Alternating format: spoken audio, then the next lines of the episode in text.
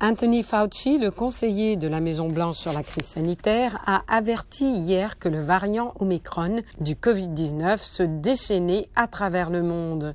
M. Fauci s'est inquiété du nombre d'Américains toujours non vaccinés. Les Pays-Bas rentrent en confinement jusqu'au 14 janvier, alors que 86% des adultes sont vaccinés.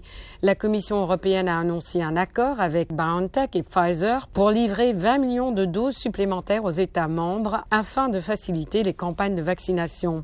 Le gouvernement israélien a interdit à ses citoyens de se rendre dans plusieurs pays européens, dont la France, placés sur liste rouge et les États-Unis pourraient y être ajoutés. Ces restrictions de déplacement à l'étranger concernaient déjà la plupart des pays africains.